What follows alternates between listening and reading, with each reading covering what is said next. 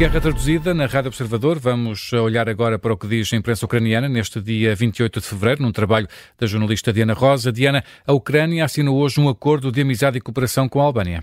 É uma notícia que está em destaque no Pravda. O documento foi assinado por Vladimir Zelensky e o primeiro-ministro albanês Edi Rama.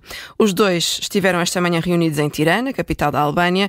O presidente ucraniano acredita que o acordo vai contribuir para desenvolver a cooperação entre os dois países e fortalecer a relação na região dos Balcãs. Nesta reunião foram discutidas as necessidades de defesa, mas não só, foi também abordada a hipótese de um fabrico de armas conjunto entre os dois países. Ucrânia e Albânia querem desenvolver ainda um programa de cooperação nos setores da economia, também da ciência e tecnologia e ainda na cultura, saúde e turismo. São apenas algumas das áreas que constam neste documento assinado hoje pelos dois líderes. E no campo de batalha, Diana, um ataque aéreo russo matou hoje duas pessoas e feriu outras cinco em Kupiansk. Que é uma cidade na região de Kharkiv, no leste da Ucrânia, está situada a 8 quilómetros da linha da frente. A notícia é avançada pelo Kiev Independent.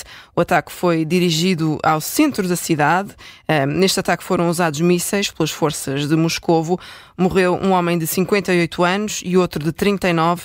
As autoridades no local afirmam que ainda há pessoas sob os escombros. Os militares ucranianos alertam que esta região continua a ser um dos alvos principais da Rússia e principalmente eh, depois da, da captura de Avdivka, eh, Avdivka pelo Kremlin, as tropas russas intensificaram os ataques. E falamos ainda de um alto funcionário ucraniano que, Diana, denuncia fake news espalhadas pela Rússia. E é um número impressionante. O Kremlin divulga 166 milhões de notícias falsas por semana sobre a Ucrânia. É a denúncia feita pelo secretário do Conselho Nacional de Segurança e Defesa ucraniano, Alexei Danilov, afirma que a Rússia intensificou significativamente a campanha de desinformação para semear a discórdia e influenciar a opinião pública. Para isso, recorre a unidades especiais para fazerem este trabalho.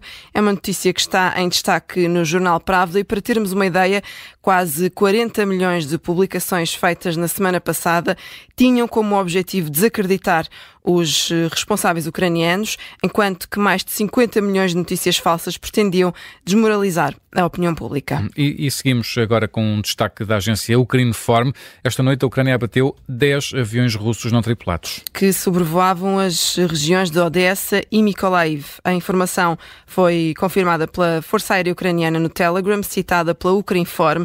As forças ucranianas dão conta de uma batalha antiaérea durante esta noite por parte das unidades de defesa que acabou com a destruição destes 10 equipamentos russos. Hum, e a região de Chernivtsi, no oeste da Ucrânia, Diana, introduziu medidas restritivas temporárias para evitar travessias ilegais na fronteira. Neste caso, falamos da fronteira com a Roménia. Os homens em idade militar são obrigados a ter documentação que comprove o registro militar ao entrarem ou moverem-se na zona fronteiriça, à exceção dos setores eh, da saúde, agricultura ou da construção, há também restrições ao trabalho. É ainda proibida a circulação em várias estradas, tanto de carros particulares como de transportes. Outra das restrições uh, inclui a caça e o transporte de armas sem autorização. É proibido também o uso de dispositivos de visão noturna, drones ou transmissores de rádio. Fecho esta guerra traduzida, Luís, a recordar a quem nos ouve que todas as informações que chegam da Rússia, da Ucrânia e já agora também uh, do Médio Oriente estão em permanente atualização nos live blogs do Observador. Fica então por aqui este episódio da Guerra Traduzida. Estamos de regresso amanhã.